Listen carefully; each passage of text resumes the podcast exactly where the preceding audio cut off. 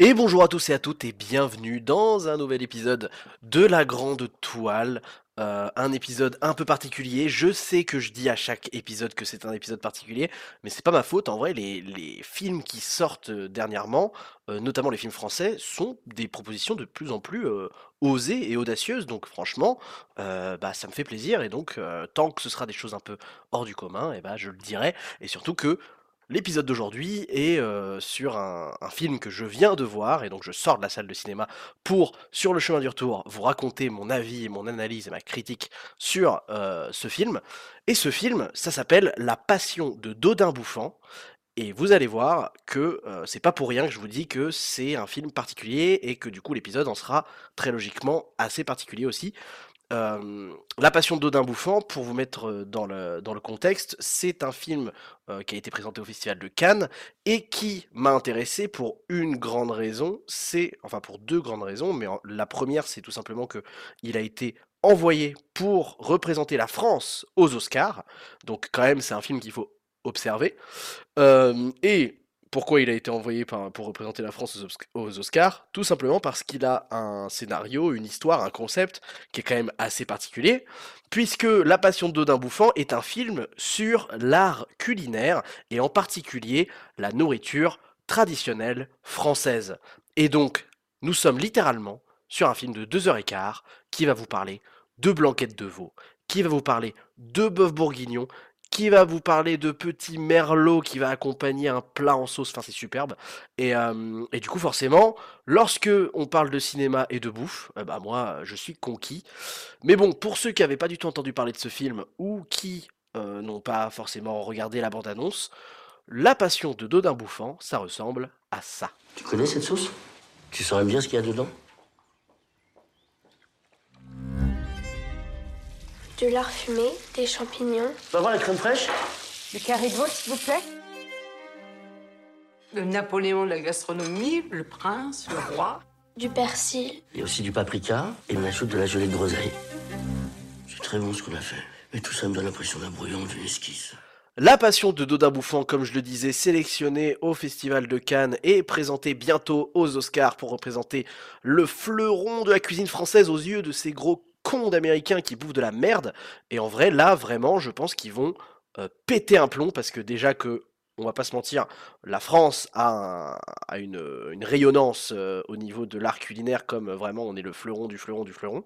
Et ben là, les gars, je pense qu'ils vont euh, bander quoi. Ils vont vraiment bander et voire même le film est tellement poussé sur la bouffe, on va le voir après, que c'est possible que ce soit limite tellement, bah, tellement une passion que les Américains n'ont pas et que même certains autres pays à l'international n'ont pas, que bah, ça puisse ne pas être très bien compris comme film pour des gens qui n'ont pas la passion pour la bouffe que nous on a. Euh, moi, ça tombe bien parce que j'ai la passion de la nourriture, de la bouffe, euh, non seulement en tant que bouffeur, mais aussi en tant que cuistot, parce que moi, euh, j'aime bien cuisiner. hein, J'avoue que c'est une activité que j'adore faire. J'adore mettre, me mettre un challenge de faire une recette un peu élaborée sur une heure, une heure et demie, et me mettre un gros podcast sa mère dans les oreilles. Comme par exemple la grande toile, non je rigole, parce que le mec tu sais qui a un ego surdimensionné qui s'écoute lui-même pendant qu'il fait la cuisine, l'enfer. Euh, Enfin bref, voilà, je- je- j'écoute un podcast et je fais la cuisine, et du coup forcément là, le principe du film qui repose sur une histoire qui est pas forcément très claire quand on découvre la bande-annonce, sur en tout cas quelqu'un qui est passionné de cuisine et qui va parler de cuisine, qui va nous montrer de la cuisine, euh, La Passion d'Odin Bouffant, pour vous résumer l'histoire très simplement, parce qu'en en fait il n'y a pas 36 000 choses à dire sur l'histoire, c'est presque un huis clos tellement c'est un, un petit casting et... euh, et euh, une petite histoire un peu isolée. Euh, c'est tout simplement l'histoire d'un mec qui s'appelle Dodin Bouffant. Alors j'ai vu que c'est une adaptation d'un livre qui est un très vieux livre, hein, qui a genre euh, 150 ans, je crois, le livre. C'est un très vieux livre qui est un classique de la littérature culinaire. Je savais même pas qu'il y avait un, genre de littérature en France qui consistait à ne faire parler que de bouffe. Parce que moi, pour moi, la littérature culinaire, ça allait être juste des recettes. Mais non. En fait, il y a aussi tout un concept de littérature en France qui, enfin, c'est là qu'on se dit, putain, mais comment on est, comment la France est tellement matrixée par la bouffe qu'on a carrément des écrivains dont le principe c'était de raconter des histoires et toute le, tout le, suivi de l'histoire, tout le concept de l'histoire, c'est que l'histoire entière est pas, c'est un roman autour duquel la bouffe est le, le personnage principal, quoi. Et, euh, et donc La Passion de Dodin Bouffant, qui est adapté d'un livre, qui, alors le, livre s'appelle La vie et la passion de Dodin Bouffant. Je sais pas pourquoi ils l'ont, euh, ils l'ont rajouté. Non, il s'appelle La vie et la, la passion de Dodin Bouffant gourmet. Euh, et donc ils l'ont réduit à La Passion de Dodin Bouffant. Et il faut savoir que euh, La vie et la passion Dodin Bouffant avait été aussi un film qui a été adapté il y a des années, je crois que c'était dans les années 70, un truc comme ça, euh, sur justement ce livre. Et donc là, on est un peu sur une revisite du livre euh, par un réalisateur qui s'appelle Tran Han Hung, qui est un ré- réalisateur français mais qui a des origines euh, vietnamiennes, c'est pour ça que son nom a des consonances euh, asiatiques, mais qui du coup, je pense, est un Français qui adore la bouffe française, parce que pour faire un film comme ça, faut avoir une passion pour la recette traditionnelle française et le et le, la culture et l'art gastronomique français euh, qui est débordant. Et il a choisi un casting vraiment pas dégueu, et c'est aussi pour ça que je voulais voir le film, parce que déjà il y a Benoît Magimel qui porte le, le- le rôle principal, c'est-à-dire Monsieur Dodin, euh, et, euh, et il est accompagné de Juliette Binoche, donc deux, deux pontes maintenant du, du cinéma français qu'on connaît depuis des années et des années et qui sont très respectés euh, pour leur carrière. Moi, j'aime particulièrement Benoît Magimel. euh, je trouve que dans le paysage français, il a vraiment euh, été capable de faire euh, des personnages qui ont une gueule et qui ont un, un bagou, qui ont un, charisme qui est assez rare dans les, dans les acteurs français, chez les acteurs français. Et, et là-dessus, c'est tout à son honneur. Juliette Binoche, j'avoue que je suis pas un grand fan, je, je connais pas très bien sa cinématographie, mais je connais son aura en tant qu'actrice, donc j'étais intéressé de voir ça. Et donc l'histoire de Dodin Bouffant, elle est assez simple. C'est l'histoire de Monsieur Dodin Bouffant qui vit dans un château. Alors de ce que j'ai compris, c'est un ancien magistrat qui est très riche, qui vit dans un château. Euh, donc on est à à la fin du 19e siècle. Donc on est vraiment très loin des technologies qui vous permettent de euh, faire à bouffer avec euh, euh, le gaz, avec l'électricité et tout le bordel. Là, c'est vraiment euh, des gens qui vont faire de la cuisine dans des conditions euh, très traditionnelles.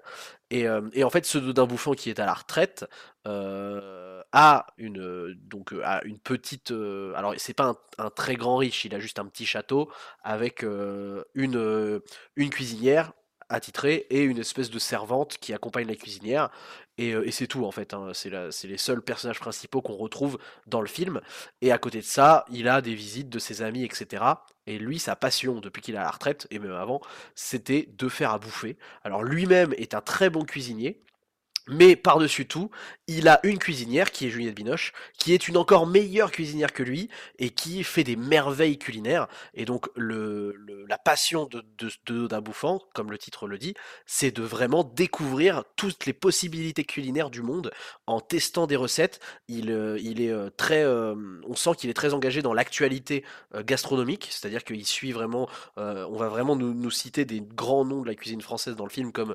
Escoffier.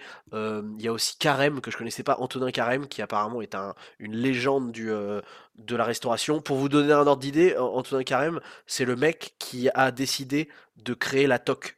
La toque des chefs qu'on voit sur tous les, tous les dessins clichés d'un chef euh, de cuisinier. Et ben en fait, Antonin Carême, c'est limite lui l'inventeur de la toque, tu vois. Parce que avant ça, les cuisiniers euh, utilisaient un bonnet qui ressemblait comme deux gouttes d'eau à des bonnets de nuit. Et comme il trouvait ça ridicule, il a inventé avec, des, avec un ancien bonnet de nuit une, espèce de toque avec une avec un petit cercle rigide qui tient la toque. Donc voilà, donc on est vraiment sur un truc ultra pointu dans la cuisine et, euh, pour le coup la réal et l'histoire va nous le servir parce que en fait l'histoire consiste à vraiment suivre euh, grosso modo les euh, bah, les, délires culinaires que que Juliette Binoche et, euh, Benoît Magimel vont, vont se, se donner le challenge de faire. Et, euh, et du coup, bah, on, va prendre plaisir à découvrir chaque recette, à découvrir chaque traitement de chaque produit, etc. Euh, ça prend vraiment son temps pour nous les montrer. Euh, évidemment, c'est pas des gros enjeux. En fait, si vous vous attendez un, un, truc haletant avec un grand suspense, c'est pas là que vous allez être servi du tout. Et en fait, il y a quand même un petit peu dans le film un moment où le, le challenge commence à se mettre en place, où il y a un riche prince euh, d'Eurasie, donc, un, donc en gros un, prince un peu typé oriental, etc., qui lui du coup n'a pas forcément de connaissances en tant que culture de la, de la bouffe à la française, mais qui se donne le challenge d'impressionner Monsieur Dodin Bouffant, parce que il sait que Dodin Bouffant est un, est un très grand gastronome et un très grand gourmet, et donc lui, il se donne le challenge de lui organiser un repas euh, avec plein de, choses qui sont très, très luxueuses, avec euh, énormément de, de, grands produits, avec une carte qui est super longue, etc. Et, euh, et donc, en fait, dans le film, il va l'inviter à manger, et il s'avère que le, dîner va être très, très fast. Ils vont, ils vont d'ailleurs faire un dîner de plus de 8 heures. hein. Alors, ça peut être impressionnant dit comme ça, mais en réalité, bon, ah, enfin, pour les Français, en vrai, ça va, parce que par exemple, quand vous faites des repas de famille, j'imagine que vous aussi, vous restez 4 heures à table.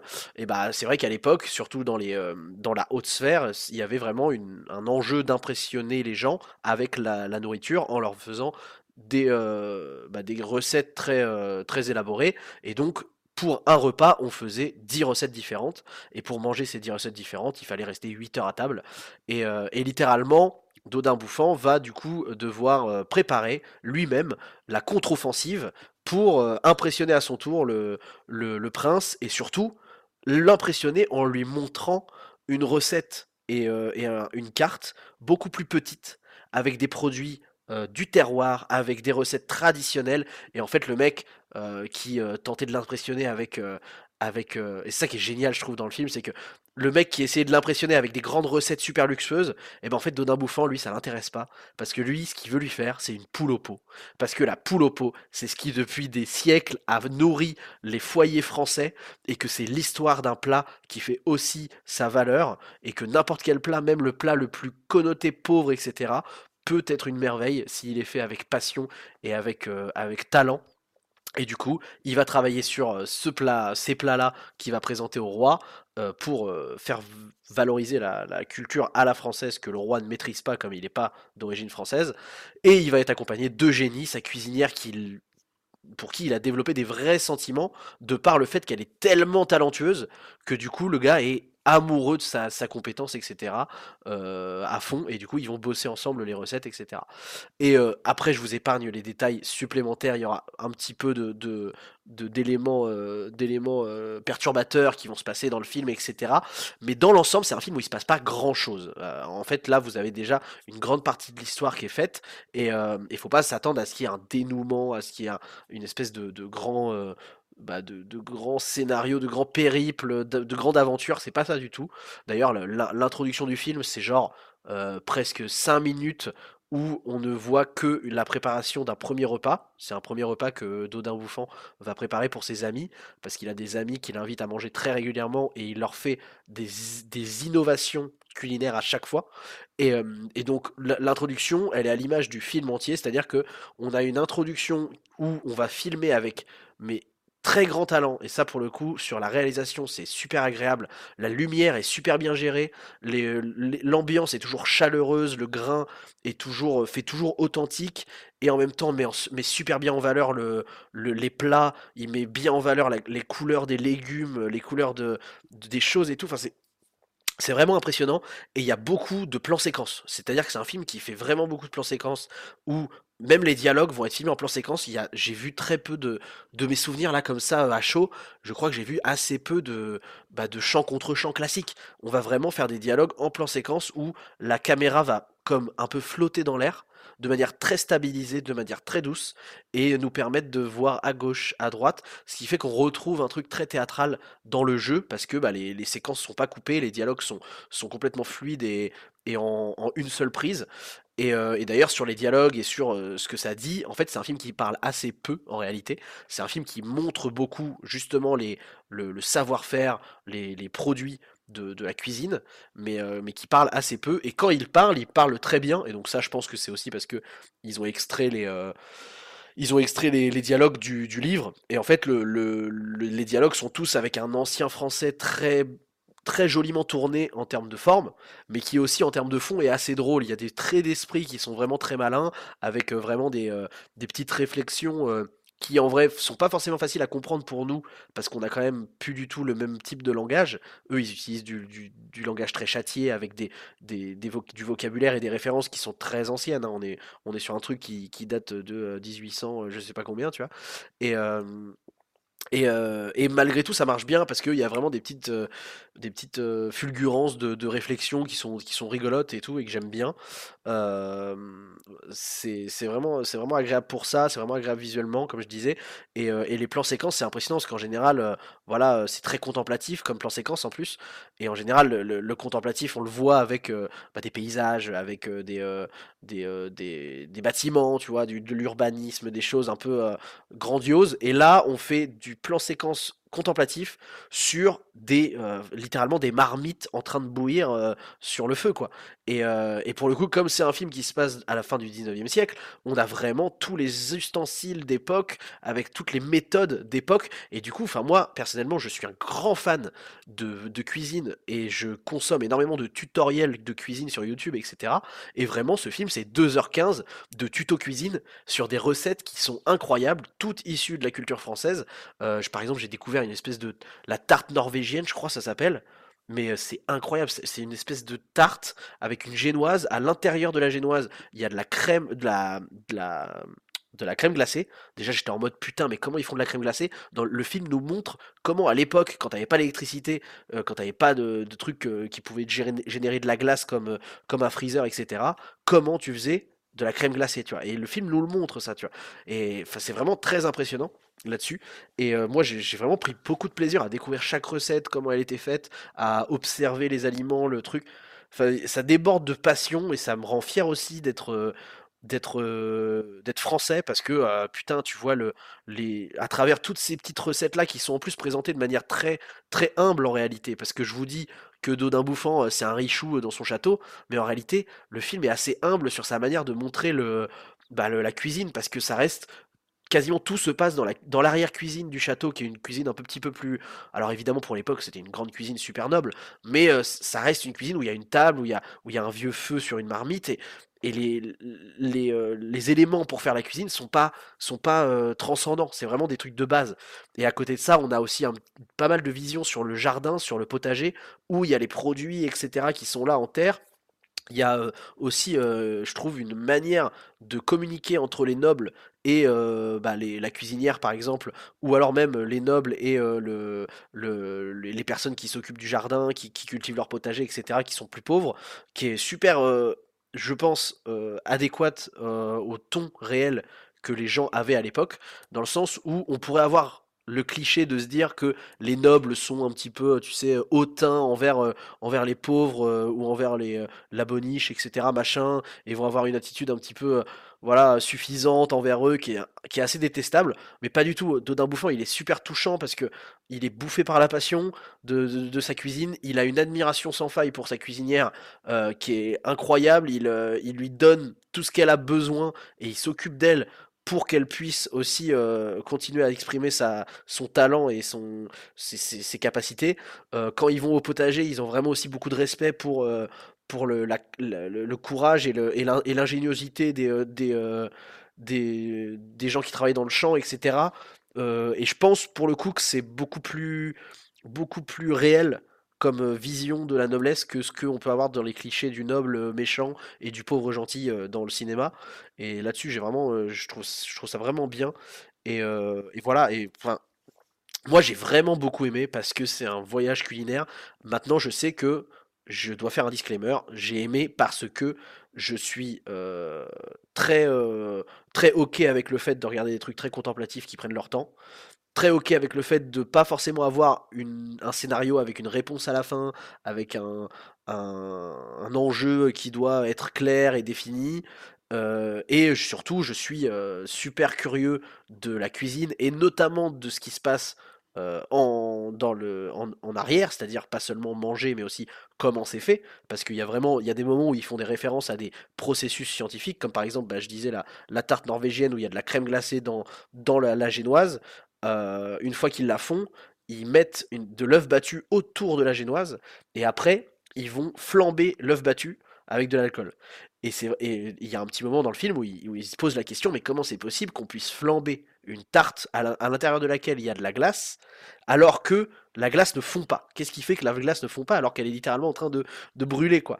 Et euh, cette espèce de, cette espèce de mélange entre cuisine et euh, magie qui est expliqué à la fin dans le film, enfin pas à la fin, mais euh, à la fin de la conversation euh, et de la scène dans le film par le fait que en réalité on a découvert à cette époque-là que l'œuf battu était un excellent isolant, ce qui fait que la chaleur qui est à l'extérieur diffusée par le par le, flambage ne rentre pas suffisamment dans la dans la tarte pour faire fondre la glace. Bah du coup je me disais putain c'est fou quand même. en quelques en quelques exemples on montre toute la toutes les, toutes les centaines d'années de connaissances que c'est la bouffe française et, le, et quel art c'est.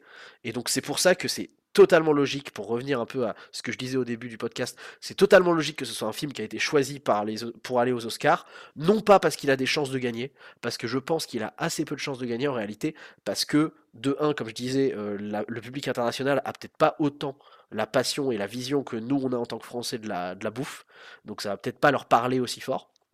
Et surtout, c'est un film, comme je disais, qui prend son temps, qui est très lent, qui a pas forcément énormément de choses à raconter, qui est surtout dans la contemplation et dans la mise en valeur de d'un savoir-faire et de, et, d'une, et, de, et de certains produits. Et donc forcément, il y en a beaucoup qui vont se faire chier. Et ça, vraiment, c'est le disclaimer que je veux faire, c'est que il y a des chances que vous fassiez chier. C'est probable que le film, vous soyez pas super motivé à le voir, parce que vraiment, quand je vous dis que c'est deux heures et quart de tuto cuisine, c'est deux heures et quart de tuto cuisine, avec quand même beaucoup de poésie, des dialogues qui sont très bien écrits avec un, français à l'ancienne, super maîtrisé et qui, a des beaux traits d'esprit. Personnellement, j'ai aimé, mais je sais que c'est c'est pas forcément un film que je revois, je reverrai pour autant. Euh, en tout cas, peut-être dans très longtemps. Et, euh, et je sais que c'est pas du tout, euh, c'est un truc très niche quoi. C'est vraiment un truc très niche en termes de, pas forcément en termes de thème, parce que tout le monde aime la ouf, mais en termes de comment c'est fait, c'est un truc très niche. Et d'ailleurs, c'est tellement niche que je suis allé le voir euh, le jour de sa sortie, ce film, et euh, dans la salle, on était 6 et euh, en- y compris moi, hein, et, euh, et j'en ai, euh, et, on, était 6 et j'ai entendu deux personnes dire que à la fin du film, c'était de la merde et qu'ils se sont fait chier. Mais ce que je comprends, ce que je comprends, parce que évidemment que quand on te met deux heures et quart d'un mec qui est en train de, de, couper, de couper des oignons, peut-être qu'il y en a certains euh, qui aimeraient passer à autre chose, quoi. Et, euh, c'est vrai que le film peut être peut-être un poil long. C'est vrai que deux heures et quart, c'est peut-être pas forcément euh, ultra nécessaire. On avait peut-être en moyen d'enlever un quart d'heure, une demi-heure, c'était pas forcément euh, euh, impossible. Mais ça me dérange pas du tout. Moi, ça me dérange pas du tout que ça ait pris son temps. J'ai pas l'impression d'avoir vécu une grande aventure. J'ai l'impression d'avoir euh, passé un moment agréable. Vraiment, il y a eu... Et comme je le disais, la, la réal le sert bien parce que euh, la... En fait, comme je l'ai dit, c'est des plans séquences, mais la gestion de la lumière est super bien faite. Et il y a des moments où je me disais, mais comment ils ont fait pour garder une lumière aussi belle en, en tournant autour de, de, leurs acteurs sans changer du coup le l'angle de la lumière qui est super bien défini au début du plan et que finalement en tournant et ben ça soit toujours en fait ils exposent leurs acteurs comme ils exposeraient une belle euh, une belle assiette euh, qui doit être visuellement très jolie de n'importe quel angle. C'est ça qui est fou quoi. Et, euh, et du coup ça, ça donne plein de sens à la réal. Euh, voilà Tran Hong je connaissais pas du tout ce mec là j'avais jamais entendu parler. Et c'est super propre l'étalonnage est, solaire. On, a vraiment un truc avec le soleil avec la, les couleurs jaunes vertes rouges les poivrons le, la salade qui ressort. Enfin ouais je sais pas moi je me, je me suis régalé avec les yeux. Et je pense que c'est un film qui pourrait euh, être carrément euh, au milieu d'un concept qui consisterait à faire des dégustations de bouffe gastronomique en regardant le film et déguster des trucs qui correspondent quoi. Surtout qu'en plus de ça, ils allient ça avec des vins qui recommandent à manger avec euh, tel ou tel aliment. Du coup, t'as trop envie de, de tout découvrir quoi. Et ouais, et vraiment, moi, c'est un, c'est un film qui m'a rendu fier d'être français, parce que euh, dans une industrie comme le cinéma qui est pas facile, putain, mais avoir les couilles d'arriver avec un truc aussi particulier, de, de proposer ça, de faire en sorte de réussir à trouver des gros noms comme Magimel et Binoche, et de porter ça et de l'envoyer jusqu'aux Oscars, mais putain, la paire de couilles, c'est stylé, franchement, euh, bien joué. Euh, donc pour le pour la beauté du geste et pour le côté agréable, j'ai kiffé, mais c'est probable que ce soit pas du tout le délire d'une grande partie d'entre vous, et je comprendrai totalement. Et c'est pour ça que vous avez bien fait d'écouter ce podcast, parce qu'au moins vous avez une vision, un avant-goût, et vous aurez peut-être pas à vous infliger les deux heures et quart si vous sentez que c'est pas votre cam de regarder deux heures et quart de ça, quoi. Euh, voilà, je crois que j'ai un peu tout dit de ce que j'avais besoin de vous exprimer à, à travers ce film. Ah oui, et petite chose assez euh, surprenante, parce que moi je m'étais renseigné un peu sur le livre original du qui, a donné ce film. Et en fait, euh, le livre original euh, raconte un petit peu ce qui se passe après la fin. En fait, j'ai l'impression, j'ai lu que le résumé évidemment, mais j'ai l'impression que le, livre original raconte plutôt ce qui se passe après la fin de ce film. Comme si ce film était en fait un préquel au livre quasiment. Du coup, euh, je, me demande s'il y a aussi peut-être une possibilité d'une suite ou en tout cas une. Ouais, parce qu'en fait, il y a, des références à la fin du film qui font écho à des trucs qu'on voit dans le livre qui ont l'air vachement plus développés dans le livre. Ce qui fait que du coup, je pense que soit la passion de Dodin Bouffant ne, couvre pas toute l'histoire du film, soit peut-être que c'est un premier, euh, premier épisode et que peut-être qu'il y a une suite, j'en sais rien. On verra bien. Du coup, on verra bien ce que ça donnera quand il arrivera aux Oscars. Si vous êtes euh, curieux de suivre un peu tout ça, je pense que je ferai un petit retour sur Instagram lorsqu'il y aura les Oscars pour euh, reparler et refaire une mise à jour de bah, ce que Dodin Bouffant a donné aux Oscars. Et, euh, et voilà, et après, euh, bah, si vous êtes... euh, si vous êtes satisfait de ce que je produis sur ce podcast La Grande Toile, n'hésitez pas à vous abonner évidemment. Euh, n'hésitez pas à me suivre sur Instagram pour euh, connaître les, euh, les prochaines sorties de podcasts, etc. Ça s'appelle creativebureau.co. Euh, voilà, je crois que j'avais rien d'autre rien d'autre à vous dire. Et bah à la prochaine pour un nouvel épisode. Ciao ciao. Du persil. A aussi du paprika et on ajoute de la gelée de groseille. C'est très bon ce qu'on a fait. Mais tout ça me donne l'impression d'un brouillon, d'une esquisse. Nous sommes à l'automne de notre vie. Parlez pour vous, je me sens en plein été. Je vous le demande encore, Eugénie. Marions-nous. Nous passons plus de temps ensemble que bien des époux, à étudier des recettes, à les faire. Ne sommes-nous pas bien ainsi? Je relève le pari d'émerveiller le prince avec un pot-au-feu de ma composition. Avec votre aide. C'est un peu risqué et audacieux.